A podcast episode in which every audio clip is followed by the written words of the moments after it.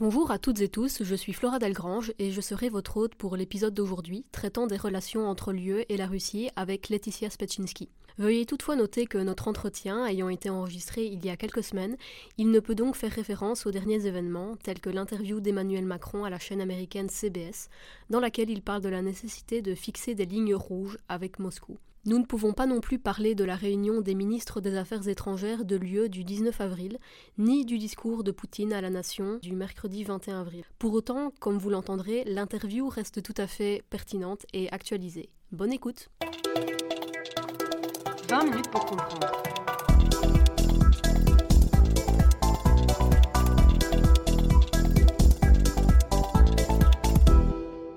Bonjour à toutes et tous et bienvenue dans ce nouvel épisode de 20 minutes pour comprendre, le podcast qui vous aide à comprendre l'actualité internationale.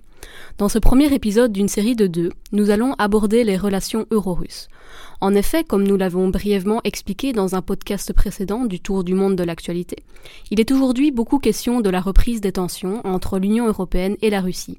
Ces tensions qui sont en partie dues à des divergences d'opinion et de méthode entre les deux protagonistes et qui ont parfois mené à de profonds désaccords, comme en témoignent les événements de l'affaire Navalny, mais aussi de manière plus lointaine l'annexion de la Crimée en 2014. Actuellement, les discordes entre la Russie et l'Union européenne semblent à leur comble, en particulier après la décision du Conseil de l'UE, ce 22 février, d'appliquer des sanctions envers la Russie en raison de son refus de libérer Alexis Navalny. Pour nous aider dans cette analyse des relations euro-russes, j'ai le plaisir de recevoir Laetitia Spetchinski, enseignante à l'Université catholique de Louvain, à l'origine de plusieurs contributions académiques, notamment sur le sujet de la politique étrangère russe.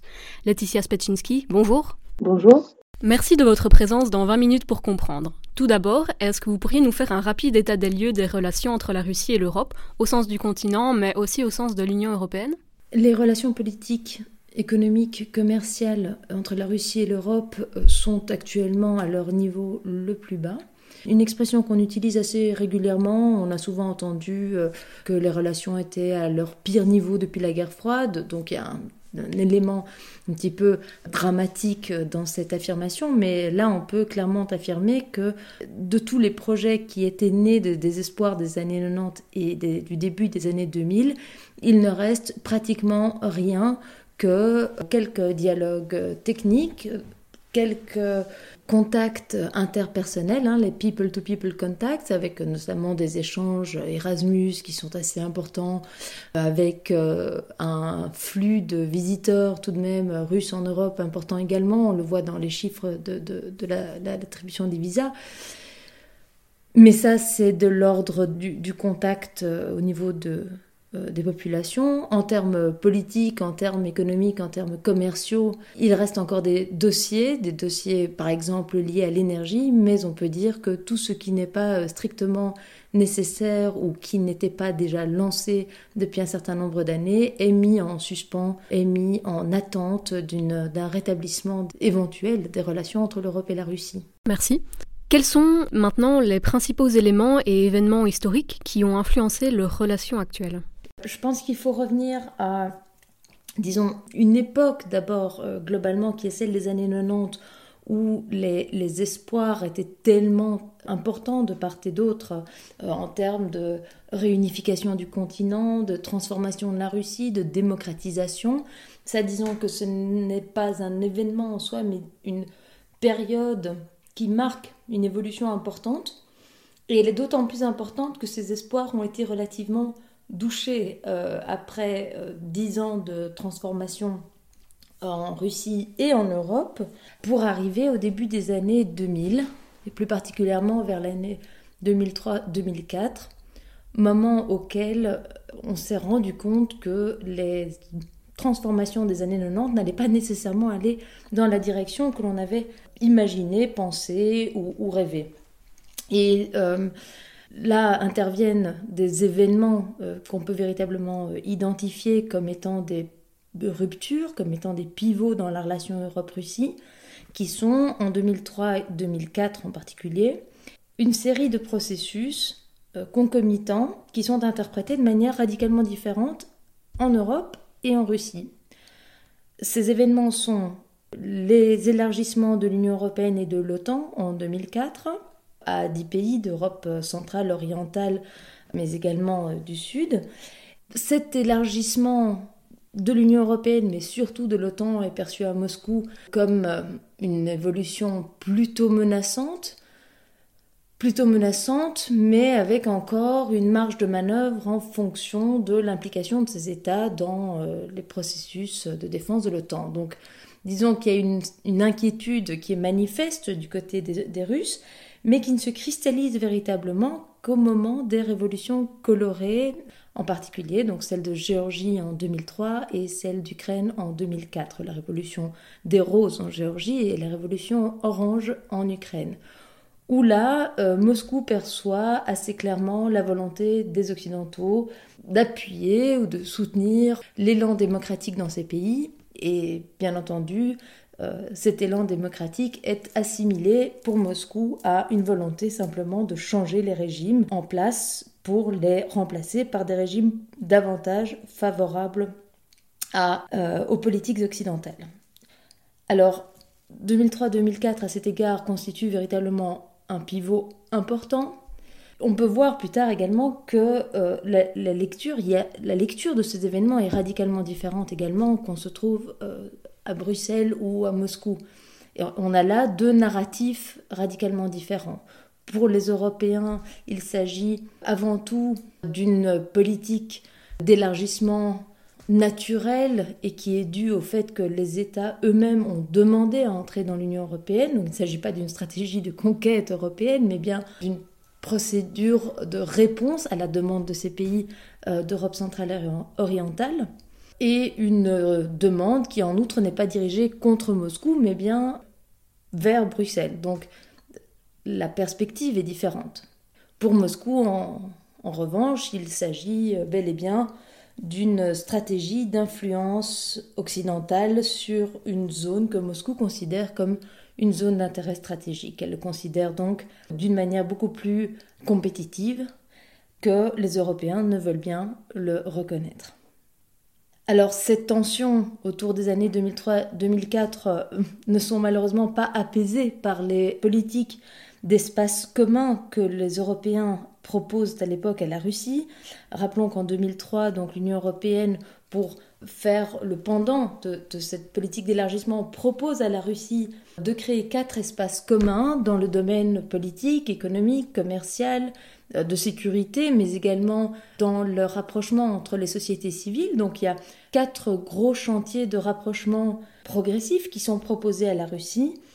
Et là, l'Union européenne considère qu'elle a fait tous les efforts possibles pour tendre la main à Moscou et que cette main tendue n'a pas été saisie par les Russes qui n'ont pas saisi l'occasion alors de se rapprocher substantiellement de l'Union européenne à travers un travail rigoureux sur ces quatre espaces communs.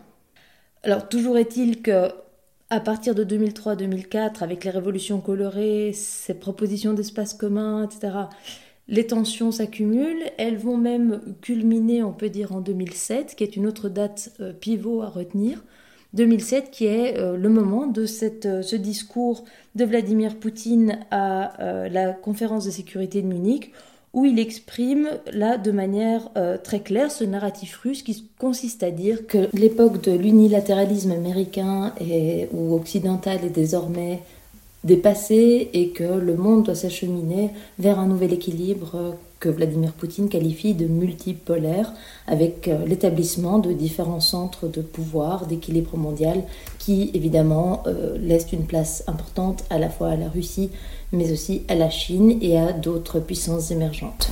Donc au-delà de 2007, les événements vont tout de même changer assez radicalement malgré que on a une parenthèse entre 2009 et 2011 sous la présidence de Dmitri Medvedev et du fameux reset des relations entre la Russie et l'Occident qui tente de repartir d'un bon pied, mais disons que cette parenthèse finalement euh, ne laissera pas une marque impérissable sur les relations européennes-Russie, puisque à partir de 2011-2012, avec le retour de Vladimir Poutine surtout, la Russie va adopter une politique beaucoup plus offensive qui, euh, pour certains d'ailleurs, est motivée par un réflexe défensif ou une vision défensive des relations internationales. Et là, à nouveau, on a ces deux narratifs euh, véritablement qui, se confrontent.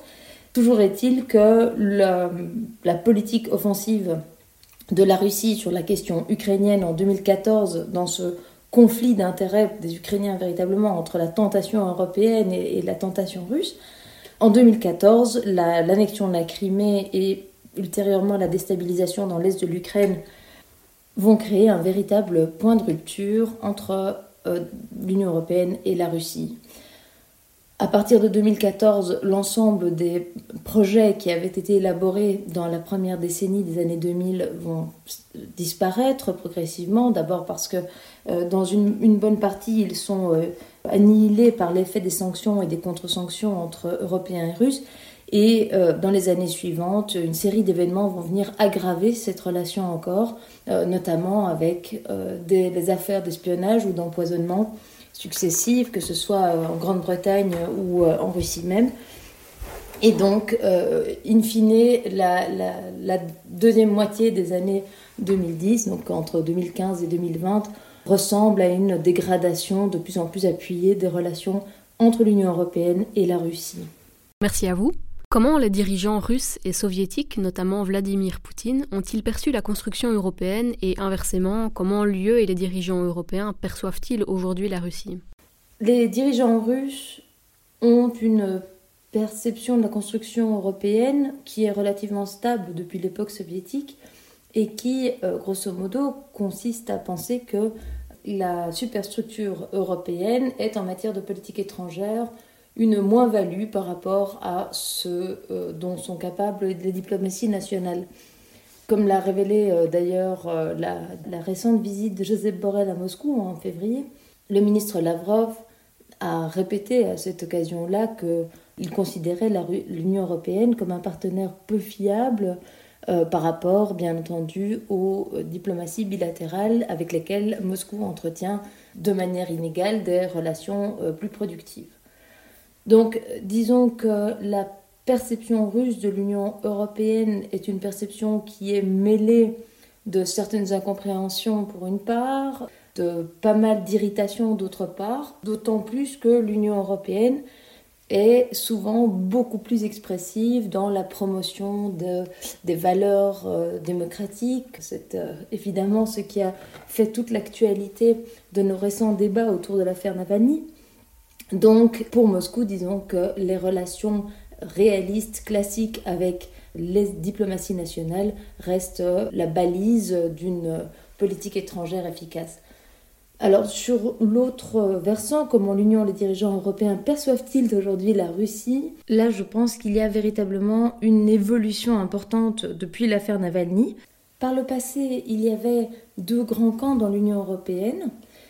Ceux qui voulaient maintenir le dialogue avec Moscou, continuer à travailler sur des dossiers d'intérêt commun pour précisément éviter une dérive de la Russie peut-être vers d'autres horizons géopolitiques, et puis ceux qui, au contraire, voyaient essentiellement la dimension euh, menaçante de la Russie, sa capacité de nuisance ou la menace euh, existentielle qu'elle pouvait représenter, et qui donc suggéraient d'appliquer une pression maximale à l'encontre de la Russie pour lui éviter à tout prix d'avoir une emprise sur les politiques européennes. Alors ces grands camps, on le sait, étaient représentés, disons, pour le premier camp, celui d'un dialogue constructif par euh, la France, l'Allemagne, d'autres États également qui étaient peut-être moins sensibles à la, menace russe, et puis le camp de la pression maximale qui était incarné par des pays comme la Pologne et les États baltes qui ont une expérience de première main et particulièrement vivante de la euh, menace russe.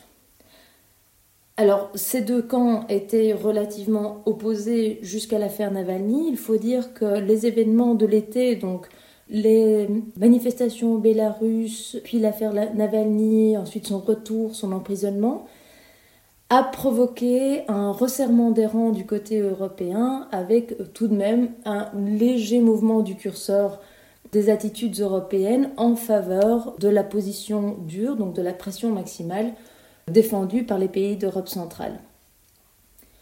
On a vu l'Allemagne vaciller légèrement sur la question du maintien de Nord Stream, mais bon, avec un maintien tout de même du projet in fine. un recul relatif euh, de la France par rapport au message d'ouverture qui avait été énoncé par Emmanuel Macron à l'été 2019, qui voulait véritablement euh, renouer les liens avec la Russie. Là aussi, la politique française a ajusté le ton aux événements qui se sont déroulés en Russie au cours de cet été. Donc disons que la position globalement des Européens vis-à-vis de la Russie s'est resserrée euh, sur, un, sur un axe de méfiance de protection des intérêts européens et peut-être d'une solidarité légèrement accrue avec euh, les priorités des États d'Europe centrale et orientale. Merci. Quelle place la Russie occupe-t-elle aujourd'hui sur la scène internationale?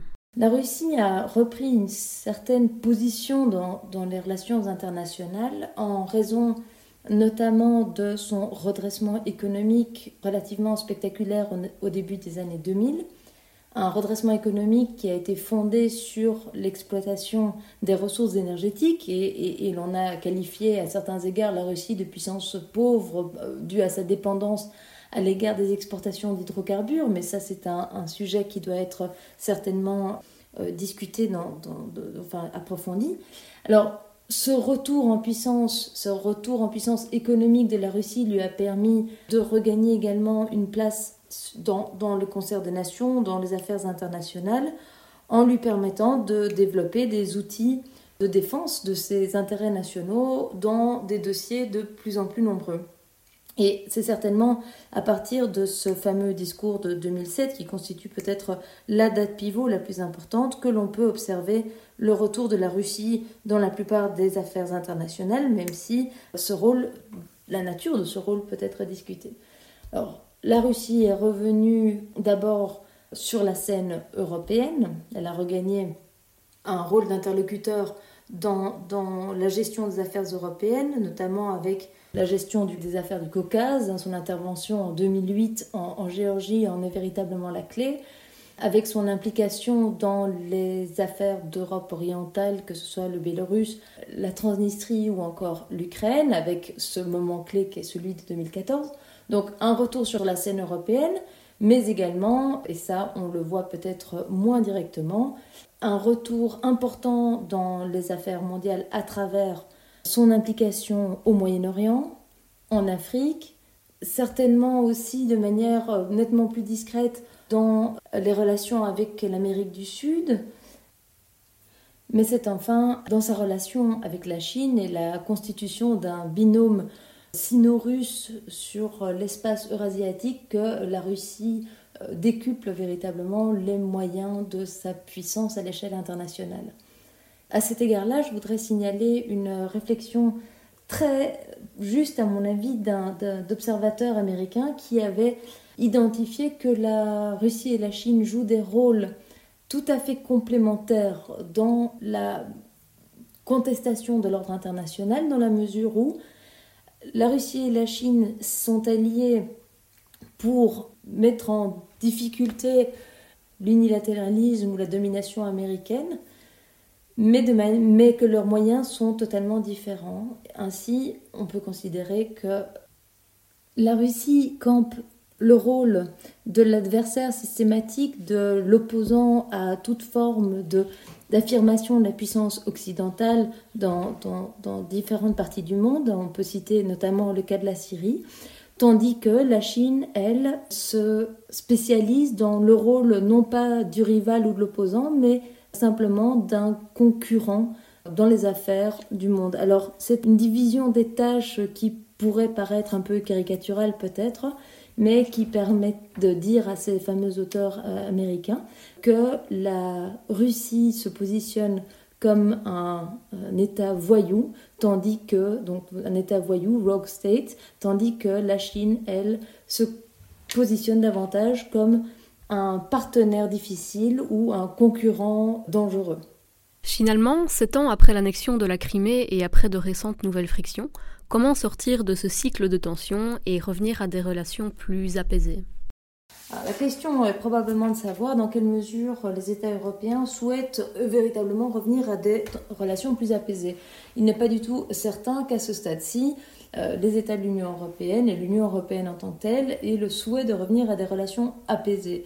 La majorité d'entre eux, d'ailleurs, considèrent probablement que le moment est plutôt venu d'exercer une pression accrue sur la Russie pour euh, non pas apaiser le jeu, mais bien euh, chercher par tous les moyens à faire revenir la Russie sur la voie de la conciliation. Alors cela dit, il y a plusieurs manières qui sont sur la table, plusieurs possibilités pour euh, faire revenir justement la Russie sur cette voie souhaitée par l'Union européenne, bien que la, la, question de la faisabilité d'une telle entreprise puisse être posée. Mais les différentes possibilités qui s'offrent à l'Europe euh, sont finalement les suivantes. Alors, soit on, fait, on, choisit, comme souhaitent certains États européens, la voie du dialogue, c'est-à-dire maintenir l'essentiel de nos contacts avec Moscou pour préserver la possibilité, au moins, d'un dialogue sur les questions d'intérêt commun avec Moscou, de manière à éviter une rupture totale. Ce dialogue doit alors s'axer sur des dossiers d'intérêt commun et éviter les dossiers qui fâchent, c'est-à-dire les, dossiers qui sont considérés par Moscou comme des questions de politique intérieure, hein, donc les questions de droits de l'homme, euh, la question d'indépendance de la justice, euh, la question de la Crimée par exemple, ou des, droits euh, des Tatars de Crimée, toute une série de dossiers qui sont considérés par Moscou comme des dossiers intérieurs, des dossiers de politique intérieure sur lesquels l'Union européenne n'a pas à se prononcer à moins de se rendre coupable d'une ingérence inacceptable pour la Russie.